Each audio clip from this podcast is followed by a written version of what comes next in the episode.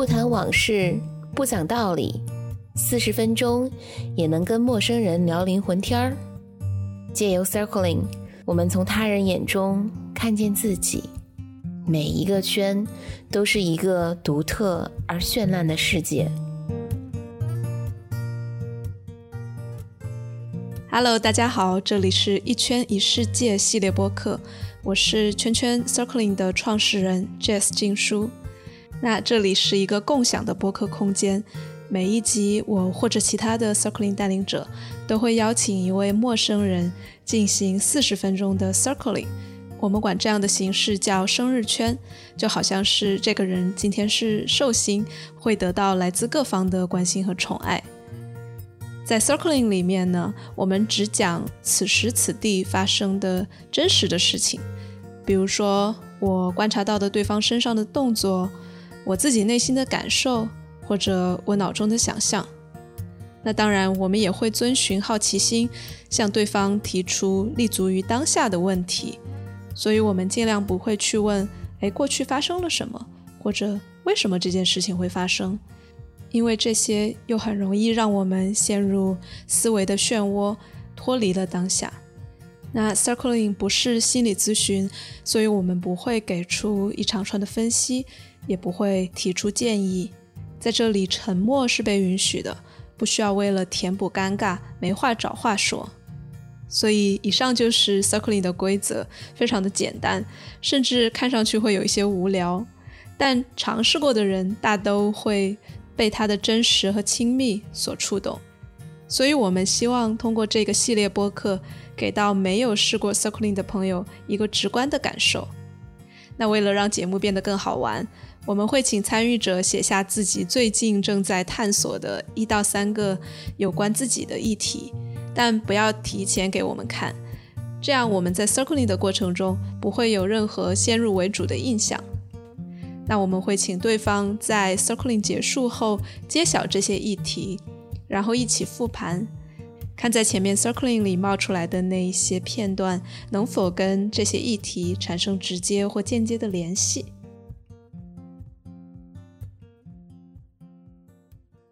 二零二零年九月八日，第一圈，参与者 Emma，Emma 是章鱼觉醒的成员。但我并不了解她任何的现实生活中的背景，除了她报名时提到自己接受过心理咨询，之前也尝试过一次的 circling，但不是生日圈。啊，我就简单为他介绍了一下此次播客录制的流程，带他进入了一小段冥想，然后就开始了此次的 circling。那在我们进入生日圈之前，我想要邀请你，我们一起闭上眼睛。先跟自己连接一下。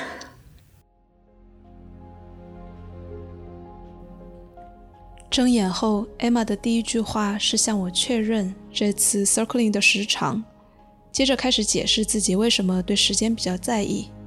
那我并不想要分析他，而是希望他把对自己的分析慢慢的带回到关注自己身体的感受上来。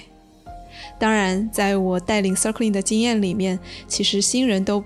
会比较不习惯只讲身体和情绪，而不去讲故事、讲道理。所以，如果我打断他们的思绪，要么会挫伤他们表达的积极性，就会觉得啊，我是不是做错了？那我不要说话了。要么就会让他们对规则产生抗拒，甚至是攻击。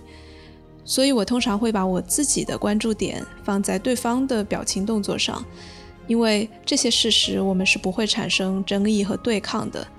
也通过这样的方式。我向对方示范了，哎，circling 里面其实可以这样表达，因为我很想要，还是回到可能更物理的层面，比如说身体啊，比如说我们之间的眼神，多跟你交流。好像刚刚你说话和现在沉默之间蛮大差别的，就你说话的时候会感觉眼睛要动很多，向上向下看，然后此刻好像静一点。我也发现了，当我在思考的时候，我会不好意思去看你。嗯，我觉得 中间还挺复杂的。就是如果我是看着你在想的话，我会觉得，我会觉得嗯，一方面觉得有压力，嗯，然后也好像如果我不看你，在这个时间里你是自由的；如果我在看你，这个时间里你就被我限制住了。哎，所以在你这里，你看我是在限制我。嗯。好限制我做什么呢？就是好像是你看我的话，我会有义务也看回看你，是这个限制吗？对，对，哎，对，嗯，嗯，确实，我我我说完之后，我就想到，这就是我自己对他人的期待。嗯，期待如果你看对方，对方也看你。嗯，当我付出，你也要付出，而且这个就是我有一个要求在那里，但我以前是没有意识到这个要求的，就是在这一件事情上是没有意识到的。嗯。嗯，哎，所以好像是不想限制我，他背后其实是想要要求我。嗯，对，嗯。我想要放慢一点，因为我不太想要，就是像我们像像咨询一样来分析这件事情。而我想要跟你有眼神接触，其实恰恰不是想要离开，而是或者是被限制，而是我想要认识你，想要了解你。你听到会是什么感觉？我我好像第一反应是逃避。是的，逃避。艾玛并没有直接回应我刚才的表达，而是开始讲述她的咨询经历，以及心理咨询和 circling 的差别，也聊到刚刚那个当下确实是在逃避。于是我接过她的话：“哎，那这个当下呢？这会儿什么感觉？”我觉得有点紧张，就好像我有义务要回答你的问题。嗯。然后把这个好像有义务说出来之后，是吧？会会义务感会减轻一点吗？对，就会轻松一点点，因为我不知道这可能是一种魔力吧。这种这种能够说出来，可能我又在分析哈。Stop it！哦，我发现当你说 Stop it 之后，你也把嘴抿紧了，然后好像喉咙也锁起来了一样。是有有点 push 自己要要停止 表达，我我会感觉到蛮多压力的，在我喉咙这一边。你说你的喉咙有压力的时候，我有一个紧张，就是我我我会想，我会想到这个压力和我有关，然后会羡慕，因为我的身体。不太有感受。你说说完这一句，我全身都有电流的 感觉。我也不知道它是什么意思，但就分享给你。至此，我观察到艾玛常常抿嘴，话到喉咙又吞了回去。我猜他或许是在审查自己。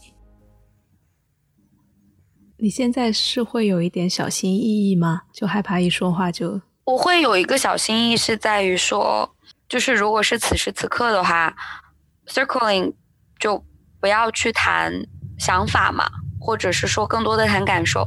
那我拥有的问题其实都是跟想法有关，所以我就会跟自己说，那就不要说出来。然后，嗯，我觉得这个紧张不是此时此刻，因为之前我们 circling 中间发生的，而是这个规则给到我的。事实上，很多人都有这样的信念，那就是我们的问题是跟想法有关的，而跟身体无关。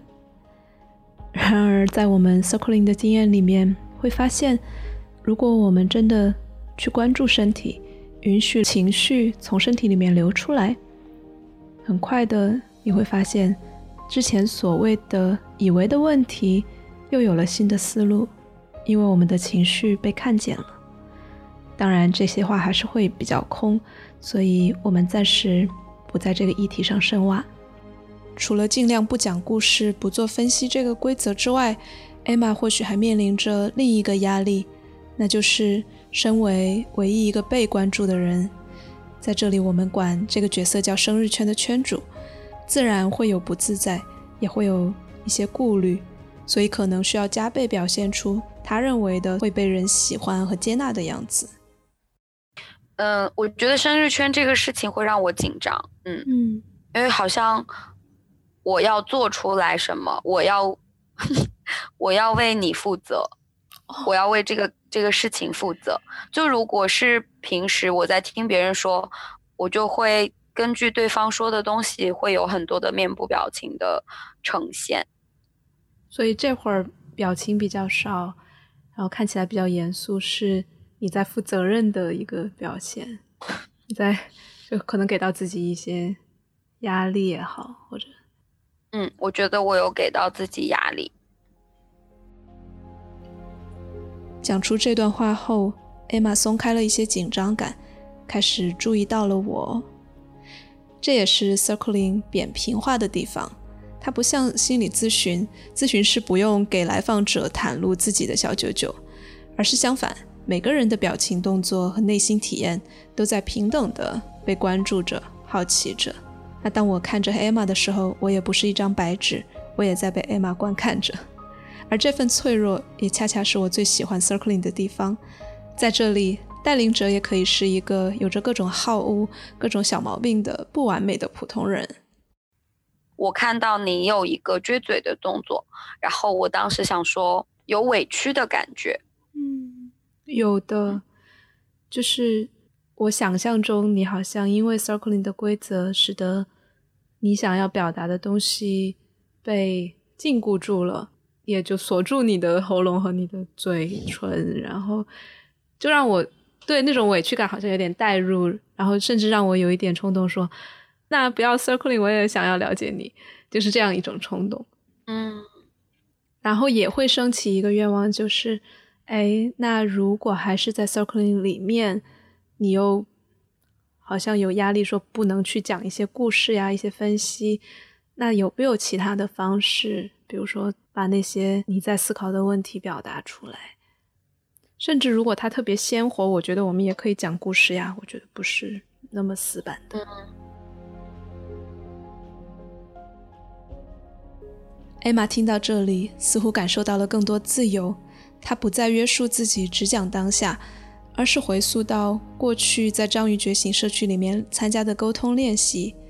这是我们社群组织的活动，每次五分钟，一个人倾诉，另外一个人沉默着倾听，结束后再重复对方的话，并给出不加评判的共情。我非常非常喜欢那个练习，是因为。我大概做了两次，然后每一次当我在说话，别人在听的时候，我觉得超级开心。就当时的感受就是让我欣喜若狂。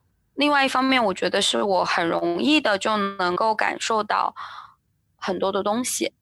但是，比如说去用身体来表达自己的感受这件事情，我觉得我非常的不擅长。嗯，我现在会有更多的那种歉意，或者更多是遗憾吧。就有一个很大的愿望，就是哎，不想限制你。我自己觉得，我一边听一边在想，一边在感受，会觉得听到这个遗憾被表达出来，还挺开心的。嗯嗯，我有一点点，就是我会感觉到，我刚刚有感觉到我的呼吸，就就在我说完那个欣喜之后，然后我感受到了自己的呼吸是有一种绵长。然后我的身体好像有一点点，跟着那个呼吸，那个气呼出去的时候，然后我的身体就落下来一点点。嗯，我这会儿舌头感觉有点硬，有点僵，就好像我不知道说什么好，有点那种，哎，知道这可能不是你喜欢的形式，但又同时还是想要跟你建立连接吧，就有点不知所措。我这会儿是。所以我刚才的表达在你那里有什么影响吗？我刚刚的话在你那里有什么影响？你听完我说的有什么感受？这是我们在 circling 中常用的，在表达完自己后询问对方的问题。这个问题看似简单，其实是 circling 的精髓所在。它正是我们日常生活中的缩影，那就是我们说出的一些话，总会或大或小，在对方的心里激起涟漪。过去的我在亲密关系里还是比较打引号的渣的，那就是要么不表达自己的感受，要么哪天憋不住了，表达完一通就分手离开，像是扔了炸弹却不收拾烂摊子。而慢慢的在 circling 里面，我学会了在表达完之后停下来，不要逃，坦然接受自己的表达在对方那里可能引起的后果，也接受对方由此给到我的反馈。正是在这样来来回回、相互触动的循环中，我慢慢的学会了更多的袒露自己，也学会了袒露完不逃避。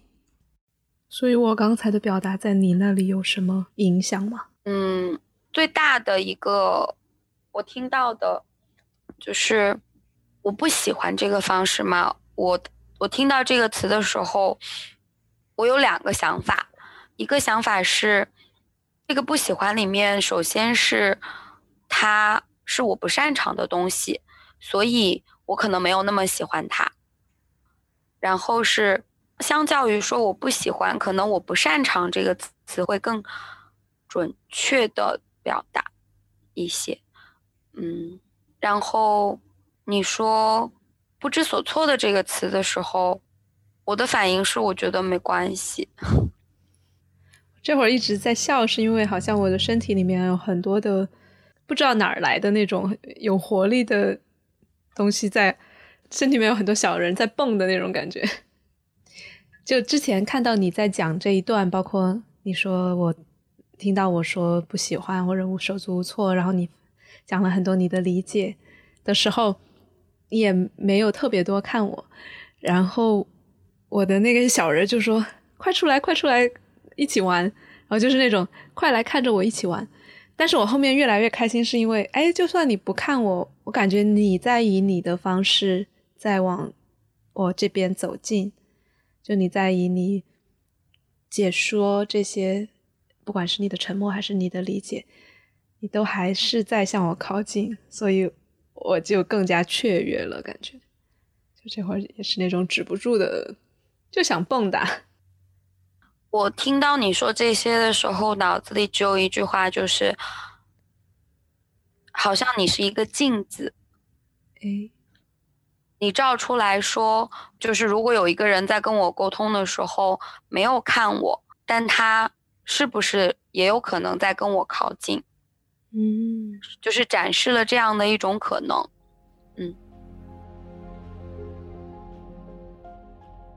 在我看来，这里其实是一个珍贵的时刻。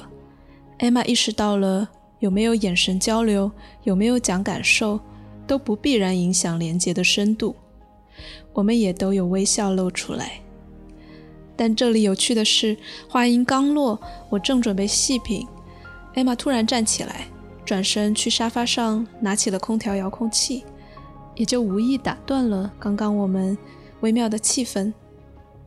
开完空调后，他又回到描述自己的身体感受上来。我就先谈一下身体感受，就是我刚刚真的觉得热，但是其实没有什么事情发生了什么变化。空调是就是温度是就是没有变化，但是我的温度变化了。嗯，然后嗯，然后随之而来可能有一些喜悦，因为我以前是会去无视它的。或者会认为它是一个不好的事情。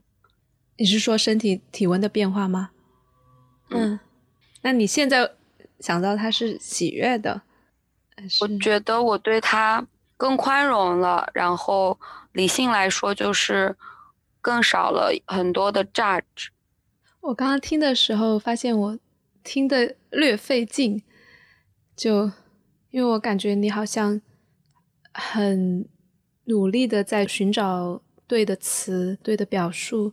如果说，比如说你的精力有百分之一百的话，你可能我不知道有多少七八十都在内部的这个系统里面找词儿。我这是我的我的想象啊，我不知道是不是。我会觉得，如果纯粹用分析去讲的话，我可能会讲的很慢，需要去去梳理，需要花很多很多的精力。但是可能假如这个精力是百分之八十，但是如果是在比如说我们现在在 circling，我会觉得我需要去少一些理智的东西，尽可能的。更符合 circling 的规则，那可能我会需要花掉我百分之一百二十的精力，去把它们凑起来，因为我觉得那个那个部分是消耗，是有很大的一种消耗感的。我不知道我为什么用了这个词儿，但我觉得是这样子。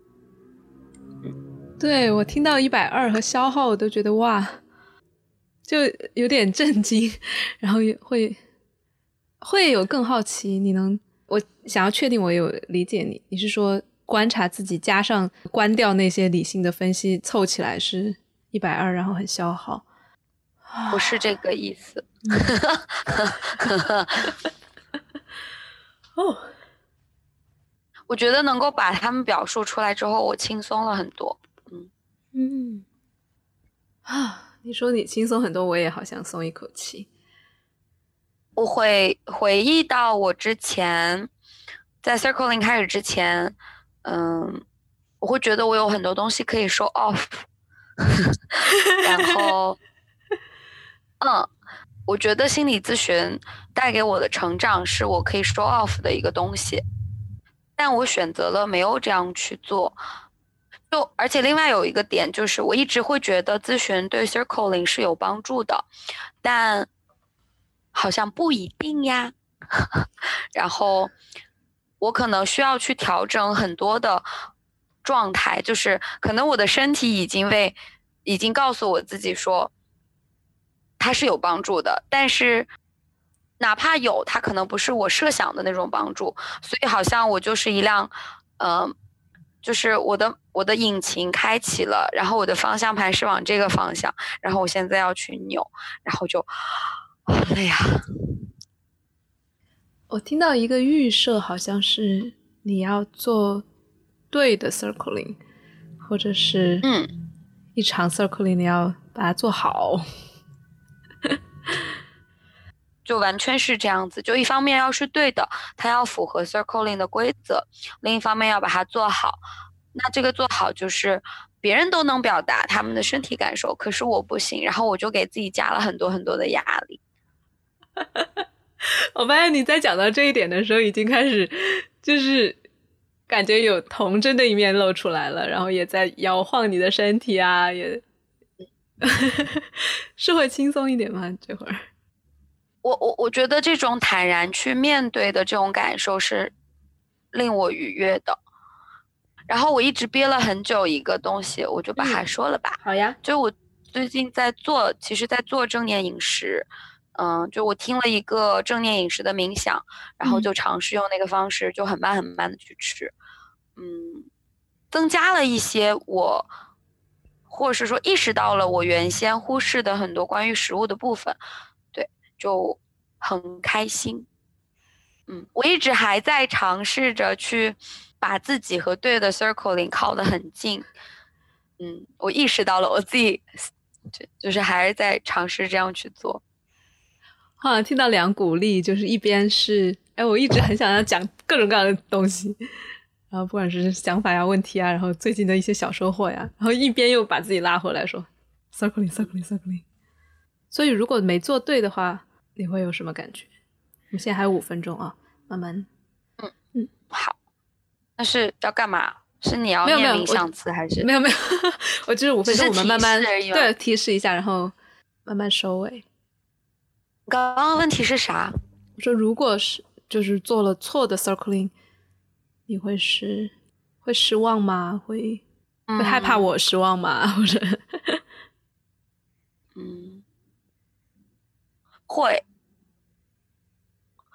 嗯，然后可能就会不停的反思啊啊，太难了，人生反思就是啊，为什么？或者可以怎么改进？看反思的时候，你都已经开始在揉太阳穴了，就会不停。我觉得女孩子就是反思太多，就我会就会把很很多的责任都归咎到自己。嗯，看到你憋嘴，归责到自己身上，还蛮对。像你说，so sad，好像有点小委屈，或者大委屈，很委屈。至此，我看到了一个不断反思、不断担起做对、做好的责任的 Emma，同时也看到了反思、责任给她带来的负重。现在还有大概两分半钟，我想知道你在这个圈里面还有没有想说没说的话，或者是你有什么期待？就我们怎么样结束这个圈，让你会觉得，哎，在这里暂时结束是完整的。或者不需要也可以。要，我觉得，呃，在回答“要”这个词的时候，我依然是想要一个对的什么东西。然后，如果是顺着这样一个对的方式的话，我能够想到的一个方式是冥想。然后，另外一个方式是。嗯，我们俩都随便用几个词，就其实就是之前 circling 用的一些小技巧。然后我发现我有一个灯没有开，我开一下灯。这么久了才意识到，跟刚刚去开空调一样，这一次似乎 Emma 又在某个节点上骤然跳出了我们的连接，把注意力转移到了其他事情上。我们在结束 circling 之后，对这两个动作有了一些讨论。我们来复一下盘吧，你整场感觉怎么样？你问完之后，我脑子里的想法是越来越轻松。嗯嗯。我指出了对开空调、开灯的观察。前一个是在他刚刚感受到镜子的启发时，他的身体出现了愉悦，开始发热。而后一个是我告诉他，作为生日圈主角，你可以选择自己喜欢的方式来结束这个圈。在出圈之后，我不禁猜想，如果这里面有隐喻的话，艾玛似乎是对于情绪，尤其是喜悦，可能不愿意承受特别久。我生活中会做一些选择，就是美好的东西自己来结束。哎，好有意思。嗯嗯。嗯，我等一下，我觉得这里好像听到有一些伤感的东西在背后，就好像如果是由他人来结束会更痛一点，或者被意外结束会更难受，那不如我自己见好就收。嗯嗯，我会想到可能我生活中有一些事情，它就是被意外结束的，然后就是被别人结束的。这个可能是过去生活的痕迹，我觉得这个痕迹，这是我第一次通过一个这样的方式去看到它，然后它也常常不被我看到，其实，或者是说，更多的时候它不被我一以一种不去评判的一个方式去看到，对，嗯，那我还蛮有庆祝的感受的，我有一种。我生活中可以多给自己一些庆祝的这样的一个想法。现在，嗯嗯，我也是。然后我觉得刚刚我们说的这个庆祝的这个事情，我会觉得跟第一个话题，我自己觉得就跟第一个话题是有一些相关。我不知道为啥你刚刚说庆祝的时候，我就想到了我写下的这个东西。嗯嗯。所以这会儿我们来揭秘一下。艾玛之前写下来但没有给我看的几个议题吧。第一个是生活的焦虑，第二个是将他人视为他者，然后再由这个将他人视为他者有一个延伸，就是人跟人的交流有很多的壁垒或者障碍。刚刚艾玛说，当我提到我想庆祝的时候，她也想到生活中要多庆祝。这跟第一个议题，也就是焦虑有关。的确，当我们焦虑的时候，我们的身体会处在求生模式，而养成庆祝的习惯，则意味着我们有意识地提醒身体，我们的生存、温饱、价值各方面都好着呢。所以我们在焦虑的时候往往会忘了庆祝，而当我们用心庆祝时，焦虑也就自然减缓了。我展开讲一下，就是我觉得大家都好焦虑，我都要炸掉了。我不可避免的受到了这些焦虑的影响。你说的大家是指你的周围的环境，还是比如说更大的舆论呀、网络各方面？都所有。最近感受到很多生活中的人，因为我自己是在培训机构，然后是教三岁到三岁以上的孩子。那我们最近有很多的孩子可能要上小学，然后家长就会非常的焦虑，觉得孩子。呃，我在北上广深嘛，一线城市，然后他家长就觉得六岁的孩子学的英语太简单了，啊，然后就要就是孩子好不容易有一些自信，他觉得不行。我知道孩子现在确实不错，然后他要让孩子去学更难的东西，然后所有的家长都对孩子的期待是：怎么你已经六岁了，你已经在这个机构学了一年了、两年了、三年了、四年了？你还不能养成自我学习的习惯，然后如果孩子养成了自我学习的习惯，怎么你还不能够进行更多的自我学习？就是其实这个跟社会的焦虑有关系。然后这是我的工作，然后我的生活就是有一个朋友，他其实钱挣的也不少，但他其实最大的焦虑其实是来源于他跟朋友之间的那种相互比较。嗯。然后，哎，我我想知道，很努力的去反对，就是这些你工作上朋友，然后家长，他们的焦虑是怎么样？就是好像波及给你的，或者是你可能自己也有一部分焦虑。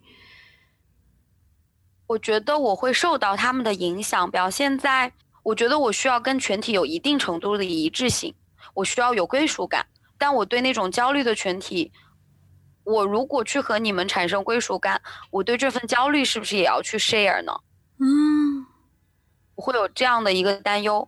对，嗯，明白。哎，这个也好像回到我们刚刚 circling 过程中，你一直在觉得你要遵守规则，规则就给到自己蛮高的要求，就好像一直也在检验自己。哎，这一句话有没有遵守？那句话有没有遵守？这会儿连起来看，我好像听到的是你对于归属的一个很强烈的渴求，好像你为了获得归属，总会要牺牲一点东西，就要么是同样的沾染焦虑，要么是可能牺牲自己的表达自由，然后限制一些表达方式。我觉得他们存在焦虑的这个事情，就其实不是我真的跟他们是一个小的群体，我就要我就。我他们就说，那你也要焦虑，但是这个东西它也在那里，就是大家都焦虑，我就自然而然的莫名其妙的，我就觉得我不焦虑，我觉得我有负罪感，嗯，我其实有很强的负罪感，就觉得我应该为这个焦虑去做些什么，可能你是说为他们的焦虑做些什么吗？嗯，就是我觉得人跟人都是一个群体，就比如说我有一种。我我我其实不是一个什么有钱人，也不挣很多钱，我租的房子也很旧，但是我依然觉得我的生活很好，还有很多人过得很不好。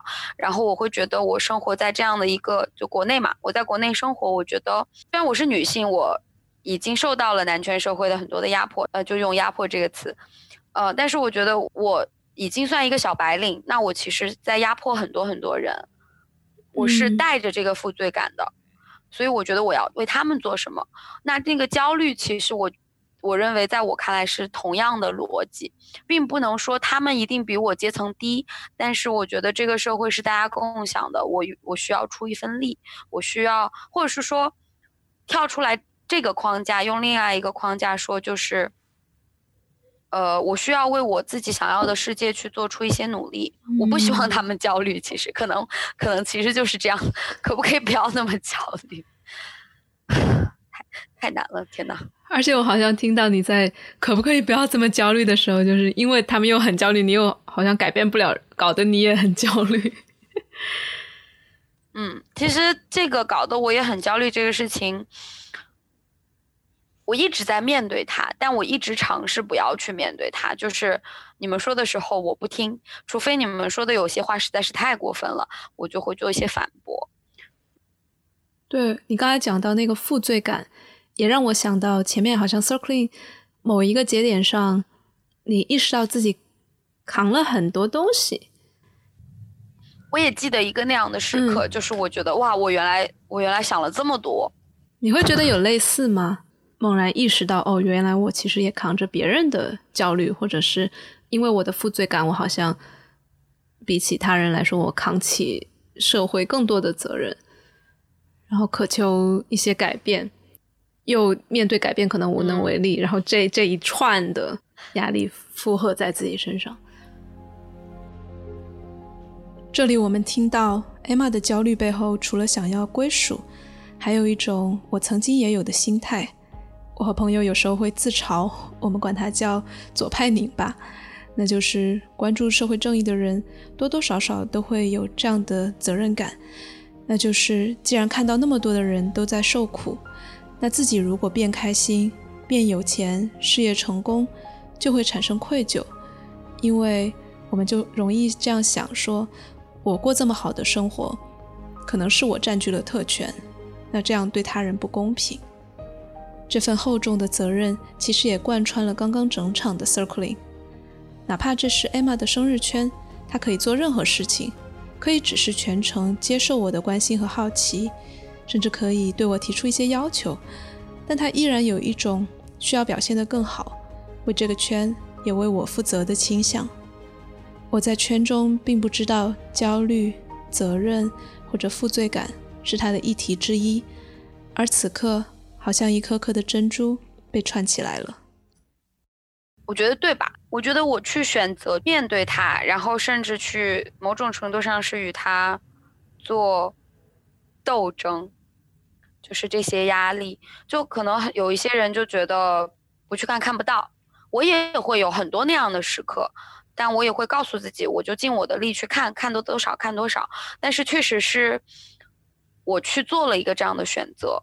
但我觉得中间有一个微小的差别，就是我的理解跟你的表述。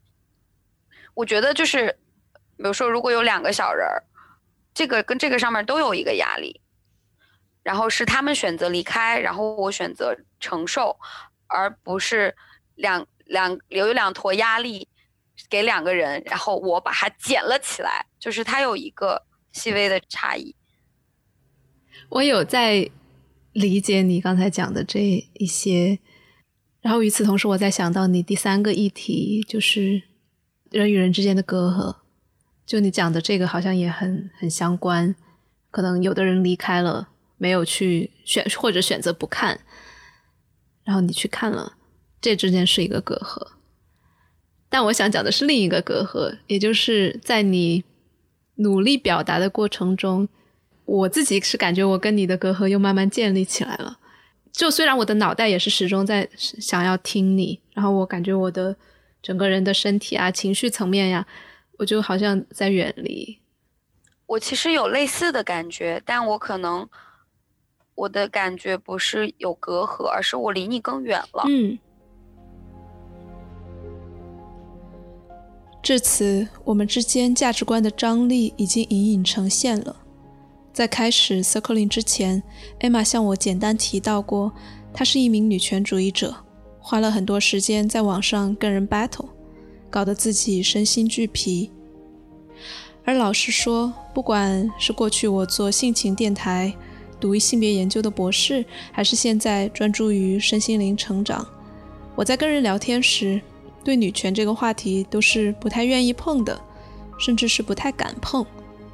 并不是说我不支持他们的许多观点，而是我害怕被简单的贴标签、扣帽子。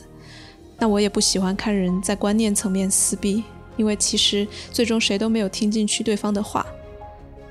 所以我猜，在艾玛心中，我就是那个不看世间疾苦、不去挑担子的人。或许在他眼里，我就像把头埋在沙里的鸵鸟。我做的冥想、沟通、咨询。可能都是针对个体的改善，治标不治本，触及不到结构化的问题吧。幸运的是，有了前面 circling 的铺垫，Emma 也坦诚的部分确认了我刚刚的猜想。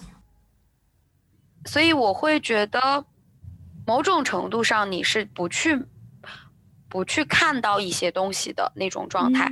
所以我觉得我会没有那种想要去跟你寻求认同的那种。我我觉得你是有做出你自己认为对的事情，但是我觉得我们俩要选择的方式可能有差别，所以我就没有想要靠近你的那种，因为可能我觉得我的方法更对，我就很怕说如果我去靠近你的话，我会被你带走。哎呀，我好开心听到你这一段，就是明显感觉刚才的远又变近了，因为。我刚才在远，我也在想是，哎，可能有什么因素，包括你提到的一些字眼呀什么的，我就会发现可能价值观是不一样的。然后在这个基础上，我们还要不要对话，或者还要在哪一个层面上对话？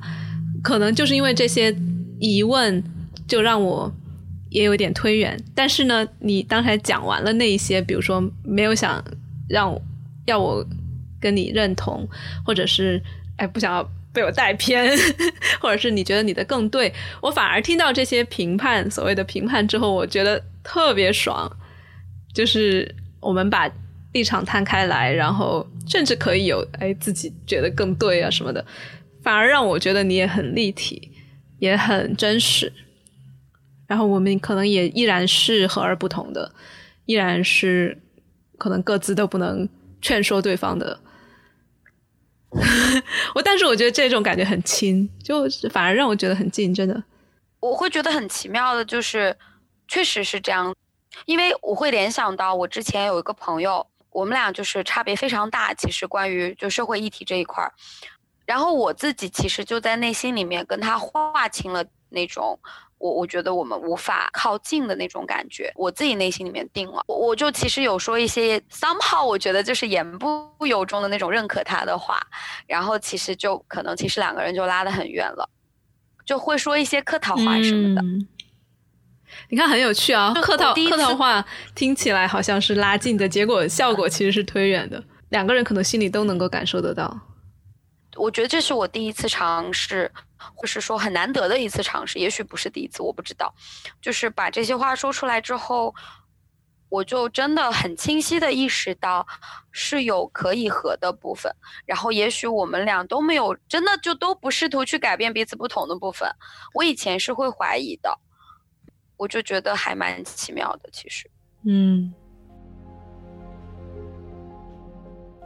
我在后期制作时才意识到，就像艾玛说。他觉得自己的想法更对，而我又何尝不是如此呢？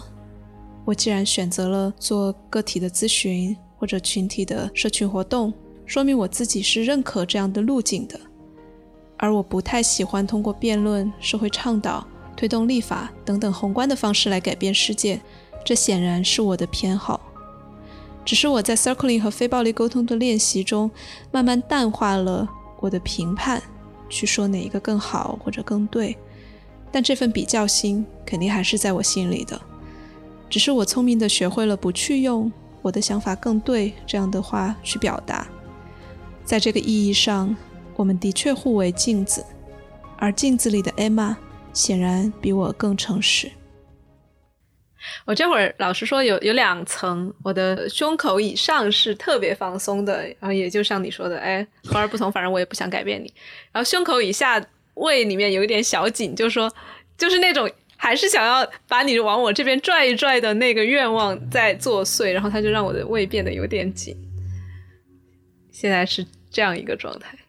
对我意识到，我看到你好像 瘪了一下嘴，嗯。其实我听到你说你想要把我往你那边拉，我是很吃惊的。嗯，我会觉得我不在你那边，在你看来会是一件不重要的事情。哼，你说完这句话之前，我没想过这件事重不重要。但是我刚才就表达说，我如果不对自己特别诚实的话，我就会跟你 ending 在啊，我们和而不同挺好的，然后我也不想改变你，你也不想改变我。但我就发现，哎，我肚子以下其实是有那一股力的。我觉得他可能不见得是，哎，你这个人在拉到我 我这边，不管我这边叫什么那个边吧，呃，重不重要？更多的像是一种对自己的确信。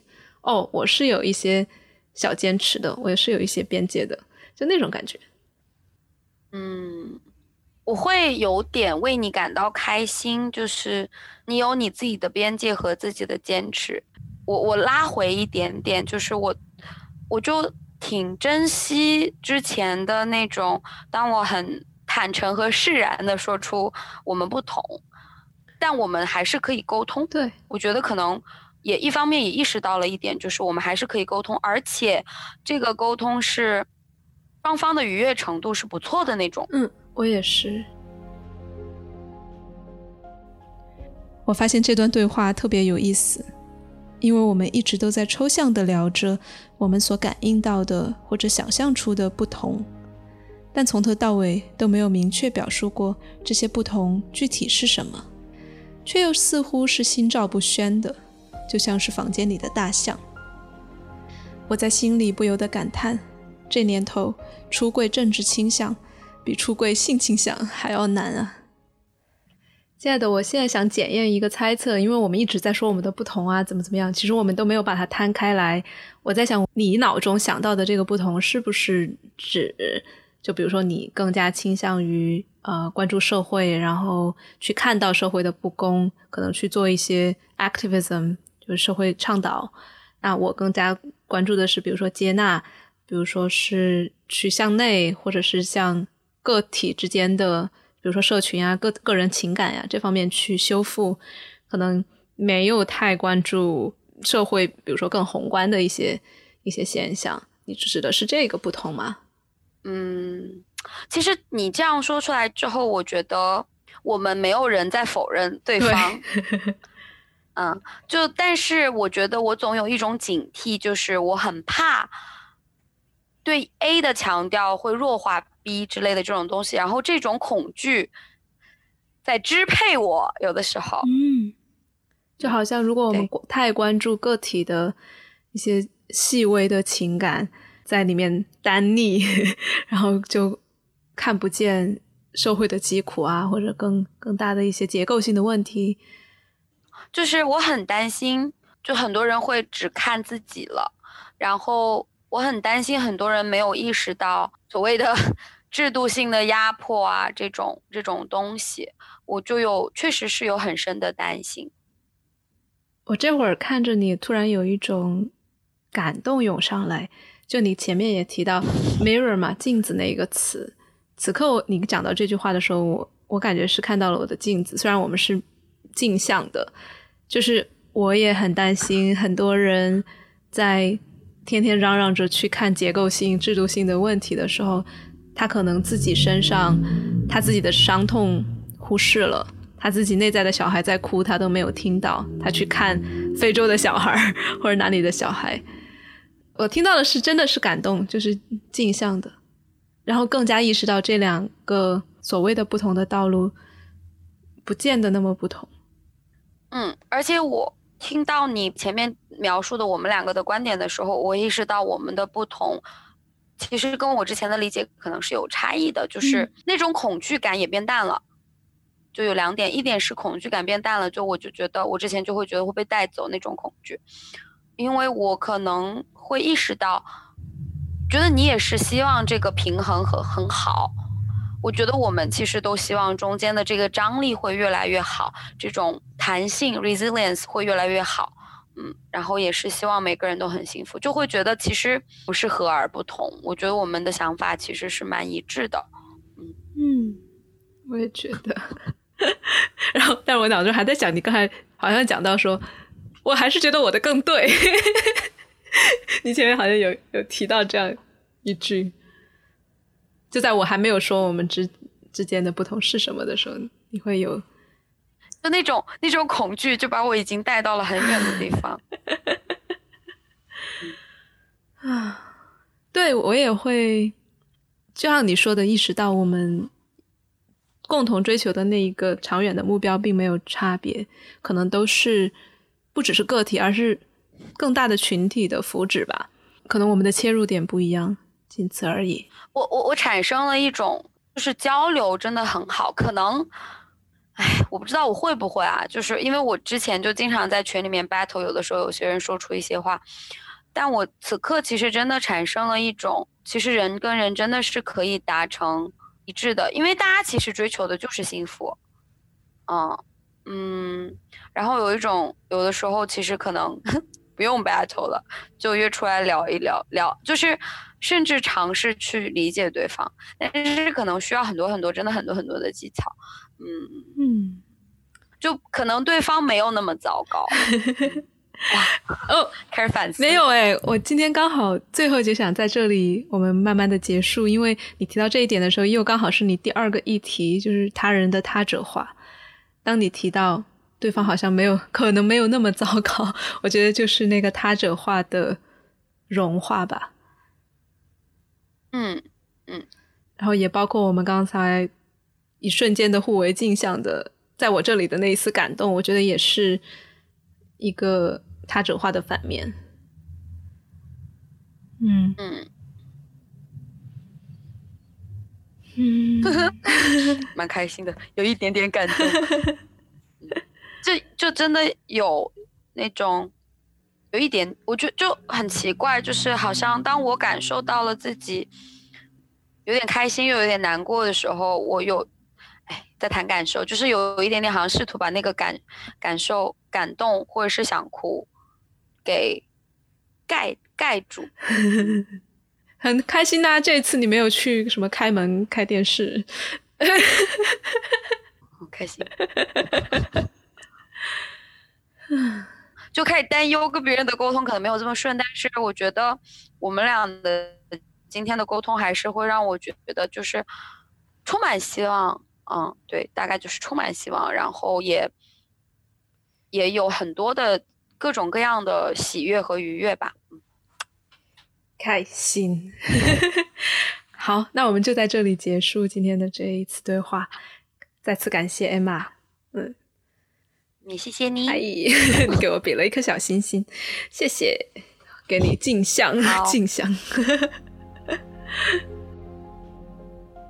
这就是第一个一圈一世界，我们从 Circling 里面延展开来。聊到关于焦虑、隔阂和他者化的议题，而最终我和艾玛都发现，或许我们选择的道路不一样，但我们依然可以真诚的沟通，也可以看到彼此都在追求幸福。而在我的理解里，幸福不一定是时刻都很快乐，而是可以敞开庆祝，放手悲伤，不必审查念头，不必压抑情绪。也不必总是做对的事情，从而真实的自己可以被自己和信任的人看见。这就是我所经验到的幸福了。讲完这一段，我突然发现，镜中的 Emma 已经给我植入了一丢丢的愧疚感，因为我意识到，我所定义的幸福，不是任何人都能享受的。我也没有谈及这些心理上的幸福需要什么样的。物质或者制度条件，我也意识到适量的愧疚感是健康的，它能让我们珍惜当下，并对他人产生关心。那同时，我也提醒自己，不必要因此而负重，也不必调暗我的光芒，更不必放弃我此刻正在坚持的方向。所以，我会继续在神爱、完、财的道路上收获丰盛。而至于证件，在这一次 circling 之后，我也看到自己有一种不太敢言说的倾向。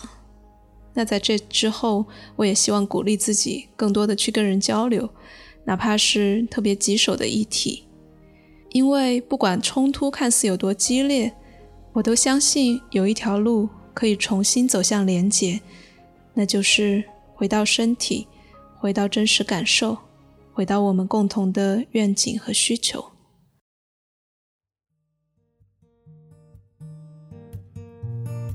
如果大家喜欢这个形式的谈话，希望关注“一圈一世界”播客，在那里会有我和我们社群的其他朋友用同样的方式，以四十分钟的 circling 深度连接一个人。这个博客会像章鱼觉醒社群一样，是一个共享的空间，有才华、有想法的人都可以借此平台发出自己的声音，录自己的节目。如果你想要成为生日圈的主角，接受关注，并接受后续的复盘访谈，请关注“圈圈 Circling” 公众号，回复“嘉宾”即可了解播客录制详情。如果你想要参加社群的团体 circling、真心话游戏、非暴力沟通练习、暴力吵架练习、番茄钟、瑜伽、站桩等等等等的活动，欢迎即刻加入知识星球社群“章鱼觉醒”，我们等你来玩。如果你还在犹豫，那就每周五晚八点半来免费体验一次吧。关注“圈圈 Circling” 公众号，回复“体验”。即可获得当月活动群二维码。九月十八号周五的免费活动是关于如何拥有被讨厌的勇气的，我们会一起现场操练，期待你的到来。最后，我想要告知大家，我的爱发电开通了。喜欢这一期节目或者喜欢我本人的朋友，请到爱发电网站搜索“神爱玩财”，每个月五到三十块钱，请我喝一杯咖啡。支持我用心创作出更好的内容，也想借此机会感谢过去在公众号打赏过我的每一位关注者。真的，每当我收到打赏或者收到走心的回复，我都会觉得像是我在茫茫宇宙中发送的一个电波被人接收到了，我自己心里面也会非常的暖。所以，真诚的鞠躬，谢谢你们。好，我们下期再见。